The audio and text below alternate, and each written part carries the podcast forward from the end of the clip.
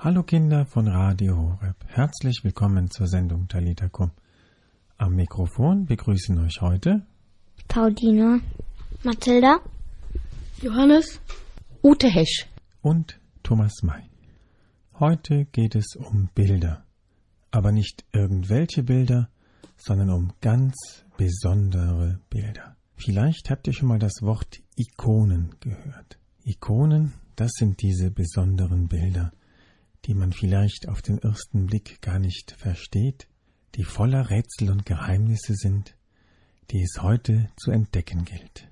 Wenn ihr bei euch in die Kirche geht, findet ihr fast immer ein Marienbild. Und oft ist es sogar eine Ikone. Also macht euch nach der Sendung noch einmal auf in eure Kirche, schaut euch das Bild an und dann werdet ihr wissen, ob es eine Ikone ist oder nicht, damit ihr gleich auch nicht nur zuhören müsst, sondern auch ein bisschen mitgucken könnt, schnappt euch einen Rechner und gebt die Suchbegriffe ein Ikone immerwährende Hilfe. Und bei immer wird schon ergänzt währende Hilfe, anklicken, Bildersuche und dann habt ihr ein schönes Bild von der Mutter Gottes. Und das könnt ihr während der Sendung anschauen. Wir sind heute zu Gast bei einem großen Ikonenfreund, und Ikonenmaler, Pfarrer Ralf Neukirchen, hier in Köln-Chorweiler. Grüß Gott, lieber Pfarrer Neukirchen. Können Sie sich den Kindern kurz vorstellen? Das kann ich gerne machen. Ich bin der Ralf Neukirchen und bin jetzt 44 Jahre alt und bin jetzt seit gut zweieinhalb Jahren hier in Chorweiler der Pastor. Ich habe noch einen älteren Bruder, der ist verheiratet. Mama und Papa sind auch noch da. Warum ist Ihnen der Glaube wichtig? Weil der total spannend ist. Habe ich immer so gefunden. Auch damals, als ich ein kleines Kind war, ganz normal, wie man das so kennt, also in der Kirche groß geworden, mit all dem, was da angeboten wurde für die Kinder. Und ich fand aber immer auch in der Kirche die Musik, die Glocken, die Orgel, aber auch die Bilder ganz toll. Also ich finde, der Glaube, der ist total spannend. Der hat mir immer auch geholfen. Der liefert eine ganze Menge Antworten auf ganz viele Fragen und der sorgt auch dafür, dass man sich untereinander immer wieder kennenlernt, so wie wir heute. Wir kannten uns ja vor dem Interview, kannten wir uns gar nicht. Jetzt haben wir uns kennengelernt. Finde ich ganz toll. Das gehört auch zum Glauben dazu. Warum sind Ikonen für Sie so wichtig? Ich fand zwar die Bilder immer ganz toll, die wir in der Kirche hatten. Wir hatten bei uns in der Kirche auch ein Marienbild, das kennt ihr auch. Ich glaube, wegen diesem Bild seid ihr auch hier. Da hören wir gleich noch ein bisschen was zu. Aber ich habe mich nie so richtig intensiv damit beschäftigt. Aber irgendwann, da waren mal die Ikonen so etwas wie ein Rettungsring für mich. Da war mal in der Kirche eine ganz traurige, ganz schwierige Krise. Und da war ich Kaplan und dann habe ich gedacht, das gibt's doch alles irgendwie gar nicht. Und dann bin ich dann auf die Ikonen gestoßen und die waren wie ein Bilderbuch des Glaubens. Total spannend. Also für mich sind Ikonen Himmelsfenster, die bringen Licht aus einer anderen Welt in unsere Welt hinein. Also ich finde das immer ganz toll, wenn man weiß, da ist jemand, der mich liebevoll anschaut, der mich mag, der mir zuhört. Und all das, das vermitteln die Ikonen. Malen die selber Ikonen? Das ist was ganz Komisches. Ich habe eigentlich früher nie gemalt. Und dann habe ich mich mit den Ikonen mal beschäftigt und fand das ganz spannend, wie die entstehen. Die werden nämlich nach ganz besonderen Regeln gemalt. Da kann man sich nicht wie bei einem Blatt Papier hinsetzen und einfach loslegen, sondern man muss einen Schritt nach dem anderen gehen. Und das ist total spannend. Da kann man sich unheimlich intensiv mit beschäftigen. Und man erlebt Farben und wie die Figur auf einmal einem so entgegenwächst. Das ist was ganz Tolles. Also ja, aber natürlich nicht besonders gut. Also ich bin ja kein gelernter Ikonenmaler. Was ist eine Ikone? Ja, eine Ikone liegt ja jetzt zum Beispiel schon vor dir hier auf dem Tisch. Die habe ich extra gerade von oben von meinem Schlafzimmer runtergeholt, wo die die ganze Zeit hängt. Die hängt immer über meinem Bett. Da erzähle ich gleich noch eine Geschichte von. Und das ist die immerwährende Hilfe. Und bei dem Bild ist es so, das ist so wie ein Poster. Aber eine richtige Ikone, die hat richtige, echte Farben und die Farben, die werden hergestellt aus Erde. Die wird ganz fein gemahlen Und dann kommen in diese Farben so eine Mischung aus einer Flüssigkeit, das ist Eigelb drin und ein bisschen Wasser und ein bisschen Uso, das ist ein, ein, griechisches alkoholisches Getränk, aber das wird nicht getrunken, sondern das wird vermischt. Und dann kommt diese Erdenfarbe, die kommt da rein und dann mischt man die Farbe an. Also wenn man eine Ikone anschaut, dann sieht man immer die ganze Welt. Also eine Ikone, die ist mehr als nur ein Bild. Und das Wichtigste ist, eine Ikone wird irgendwann mal in Dienst genommen. Das ist so, ich wette, ihr habt zu Hause, habt ihr ein Skateboard zu Hause? Ja. Also, wenn man Skateboard in die Ecke stellt und anguckt, ist es zwar ein Skateboard, aber bringt einem nichts, ne? Da muss man erstmal lernen, mit umzugehen. Und dann macht das einen Riesenspaß. Und bei einer Ikone ist das auch so. Das ist ein Bild, das hängt zwar da, aber damit muss man sich beschäftigen. Da darf man vorbeten. Und eine Ikone wird, bevor sie richtig in den Dienst genommen wird, sogar in der Kirche geweiht. Das ist was ganz Besonderes. Dadurch bekommt die eine ganz besondere Kraft. Und die Personen, die auf einer Ikone dargestellt sind, wie hier die Maria, die Mutter Gottes, da glaubt man dann, vor allen Dingen in der orthodoxen Kirche, dass man mit diesen Personen richtig ins Gespräch kommt. Dass das Bild uns so etwas ist wie eine Brücke zu den Menschen, die da dargestellt sind. Und deswegen geht eine Verehrung dieses Bildes, wenn uns das besonders wertvoll ist, dann drücken wir das aus. Das kennt ihr, dass man in der Kirche wahrscheinlich bei euch auch vor einem Marienbild eine Kerze anmacht. Ich bin mir fast sicher, dass dieses Bild, was hier liegt, mit der immerwährenden Hilfe, das ist bestimmt ein Bild, vor dem weltweit die meisten Kerzen brennen in den Kirchen. Was macht eine Ikone so besonders im Vergleich zu einem anderen heiligen Bild? Dieses Bild, das da dargestellt ist, das erzählt uns ganz viel über diese Person und bringt uns dieser Person auch näher. Und Ikonen sind eigentlich auch wie eine gute Medizin.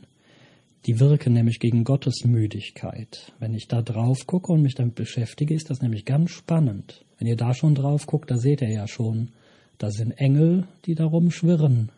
Und Jesus verliert einen Schuh. Irgendwie hält er sich an der Hand fest und guckt in eine ganz andere Richtung. Und Maria guckt uns an.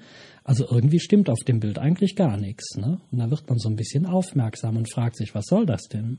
Und deswegen, also Ikonen sind Bilder, die sind wie ein Buch, wie, wie, wie ein Buch, in dem wir lesen können. Nicht nur ein Bild, das wir anschauen, total lebendig und spannend. Und da gibt es immer was Neues zu entdecken auf Ikonen. Ich dachte, eine Ikone wird so wertvoll auch durch das Gold, was eben in den Farben mit beigemischt wird, dass Ikonen dadurch so wertvoll werden. Ja, bei Ikonen ist meistens alles echt. Und tatsächlich bei einer Ikone ist immer auch etwas mit Gold dabei. Und Gold, das ist wie Licht. Und Gold, das ist die Farbe des Göttlichen. Also Gold war eigentlich das wertvollste Metall, das Menschen sich vorstellen konnten. Das gibt's ja schon seit vielen, ja, das gibt's ja schon, also seit Menschen damit umgehen können, gibt es das. Wisst ihr überhaupt, wo Gold herkommt? Minen.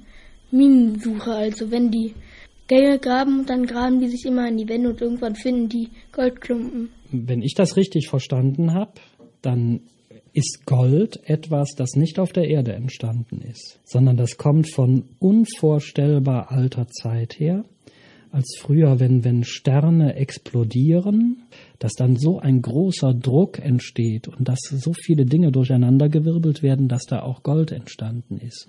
Und als unsere Erde noch ein glühender Ball war, als der quasi geboren wurde, die Erde. Da sind ganz viele Trümmer da drin eingeschlagen und da war auch Gold dabei.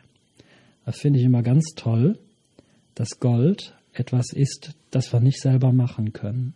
Das kommt von ganz weit her und ist also was ganz Geheimnisvolles und Wertvolles. Und bei Ikonen spiegelt Gold immer die Gotteswirklichkeit wider. Das ist ein schweres Wort. Das will uns sagen, dass Gott da ist und dass da, wo er ist, es ganz wunderbar, wunderschön, unvorstellbar schön ist. Dazu hilft uns das Gold. Warum ist in den meisten Kirchen eine Marienikone? In den allermeisten Kirchen hängt auf jeden Fall ein Marienbild. Nicht immer ist das so eine originale Ikone. Eine Ikone Und die Ikonenverehrung, die wird vor allen Dingen in der orthodoxen Kirche gepflegt. Und da hängen die auch nicht an der Wand, sondern wenn man dann reinkommt, sind die auf einem Ständer, so dass die Gläubigen die küssen können und die anfassen können und berühren können. Genau wie wenn du deinen besten Freund triffst, gebt ihr euch ja auch die Hand. So lebendig ist das bei denen.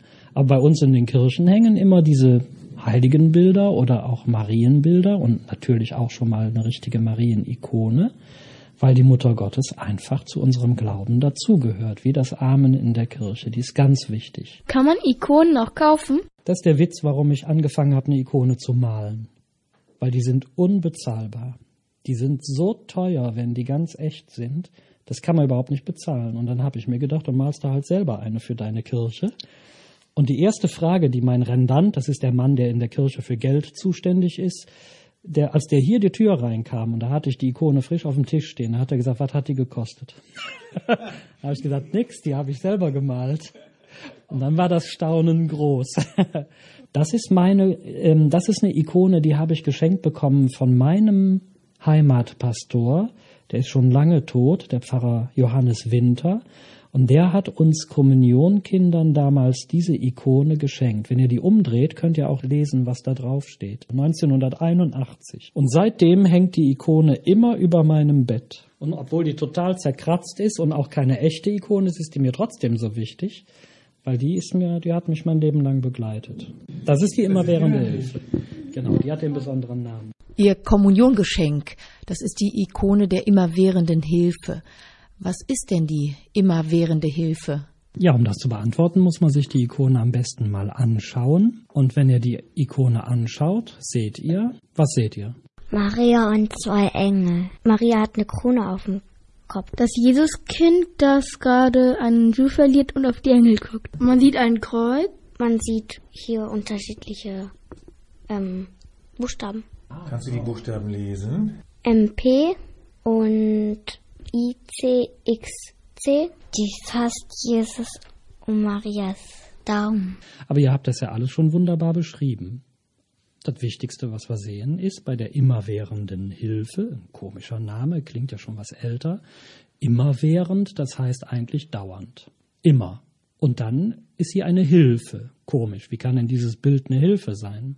Das Bild selber ist natürlich keine Hilfe. Die Mutter Gottes, die ist eine Hilfe. Und jetzt habt ihr schon gesehen, ihr habt die Engel beschrieben und die Engel haben in ihren Händen, noch nicht mal mit ihren Händen, sondern die haben so Tücher um und mit den Tüchern berühren die ein paar Dinge, die eigentlich nicht so schön sind. Das sind die sogenannten Leidenswerkzeuge. Denn Jesus war ja nicht immer nur ein kleiner Junge, der ist ja später groß geworden. Und dann ist das, was für jedes Kind und für jeden Erwachsenen ganz schwer ist, dass Jesus auch für uns am Kreuz gestorben ist. Das ist ja etwas, das eigentlich ganz traurig ist und ganz schwierig zu verstehen ist, warum das überhaupt sein musste. Und diese Engel, die tragen also diese Dinge. Wenn man sowas sieht, kann man natürlich Angst bekommen, ist ja klar. Ne? Wenn es etwas gibt, was mir im Leben schadet, dann kriege ich Angst davor. Und dann halte ich mich gerne, wenn sie da ist, auch bei der Mama fest. Und das macht Jesus in dem Bild auch. Aber wenn wir jetzt ganz genau hingucken würden und mit einem Lineal mal gucken würden, wo Jesus genau hinguckt, dann bin ich mir gar nicht so sicher, ob der überhaupt auf das Kreuz da bei dem Engel schaut, sondern der guckt irgendwie da dran vorbei. Der guckt irgendwo ganz anders hin. Irgendwo so, was dahinter liegt. Manche sagen, da denkt Jesus schon drüber nach, wozu er überhaupt in die Welt gekommen ist. Denn Jesus ist eben jemand ganz Besonderes. Er ist der Sohn Gottes. Kann man sich gar nicht vorstellen, wie das ist, wenn man sowas mal begreift. Ne? Das muss aber hartes Brot gewesen sein, als der gemerkt hat, wer er eigentlich ist, wo er wirklich hingehört, ne, zu Gott. Die immerwährende Hilfe, dieses Bild, das will einfach sagen, die Mutter Gottes, die ist immer auch für uns da. Und deswegen guckt sie gar nicht auf ihren Jungen, sondern die guckt uns an. Wenn ihr auf das Bild schaut, Egal wo ihr sitzt, die guckt euch an. Auch wenn ihr hier auf der Seite vom Bild sitzen würdet, musst mal gucken. Und sie schaut ein bisschen ernst, das ist auch ein sehr altes Bild, Manche sagen, dass das aus dem 14. Jahrhundert stammt und auf Kreta gemalt worden ist. Und dann ist es später über Umwege nach Rom gekommen. Und da hat mal ein Papst, Papst Pius IX. war das wohl, der hat das Ordensleuten anvertraut. Und zwar waren das die sogenannten Redemptoristen. Und die Redemptoristen, die haben es sich zur Aufgabe gemacht, dieses Bild in der ganzen Welt zu verbreiten. Kopien davon. Und das Originalbild, das ist viel schöner als meine Kopie. Ne? Das ist dann die echte Ikone. Die schwebt in einer großen Glasscheibe über dem Altar in einer Kirche, die heißt San Alfonso. Und zwar ist die ganz in der Nähe von der großen Marienkirche Santa Maria Maggiore in Rom. Und so haben die dafür gesorgt. Und dieses Bild, das soll eigentlich die Menschen, die davor beten und dies anschauen, trösten und sagen, der liebe Gott hat uns lieb und die Gottesmutter auch. Und wenn wir wollen, können wir uns bei ihr auch festhalten. Und Menschen, die wir uns am Herzen liegen, die können wir ihr auch anvertrauen. Und das machen viele, indem sie einfach ein Kerzchen anzünden, ein kurzes Gebet sprechen oder einfach nur auf die Ikone schauen. Und dass der da sein, seine Sandale verliert, da streiten sich die Leute drüber, was das heißen könnte. Das kann ganz viel bedeuten. Einmal kennt ihr ja den Satz, jemand ist völlig von den Socken. Das ist ja, wenn man völlig überrascht ist, ne?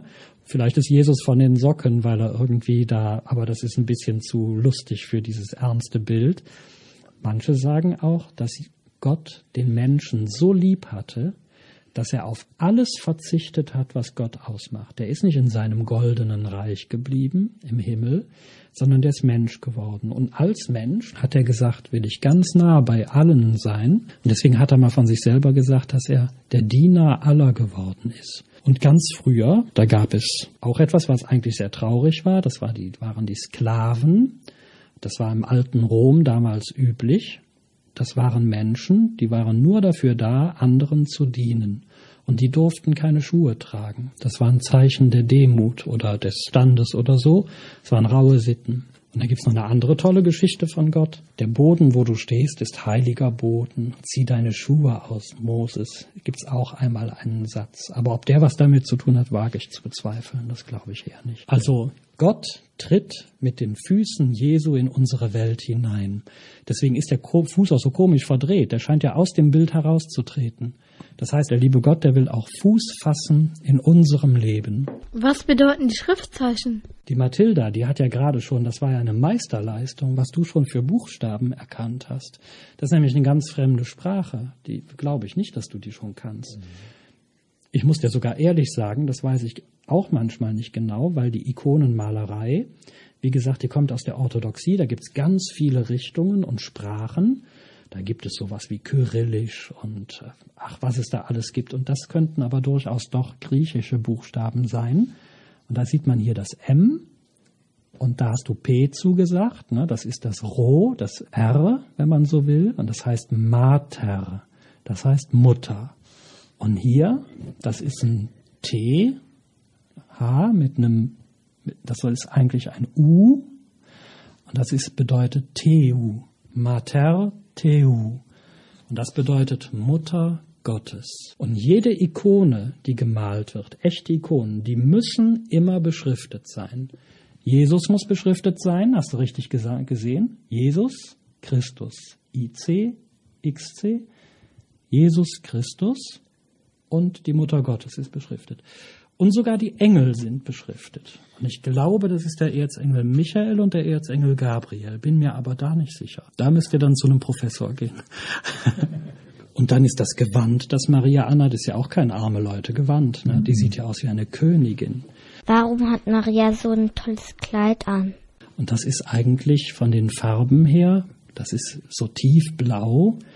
Und das ist die Farbe des Glaubens. Maria hat ja schon ziemlich doll geglaubt. Ne? Dass das alles hinhaut mit Jesus Christus, ihrem Sohn und für die Bedeutung in der Welt.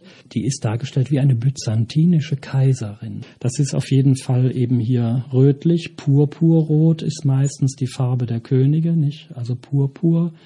Ähm, er selber hat hier, glaube ich, einen erdfarbenen Mantel an. Das ist von der Farbe in der Ikonenmalerei ist das Ocker mit einer, mit einem bestimmten Mischungen.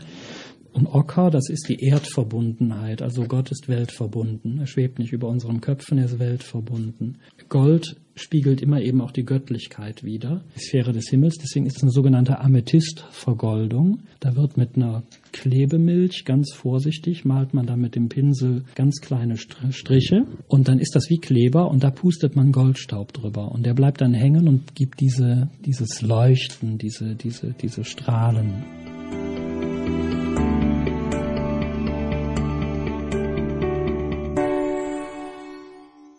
Jetzt machen wir uns auf und gehen in die Kirche nebenan und schauen uns die Ikone an, die Pfarrer Neukirchen gemalt hat.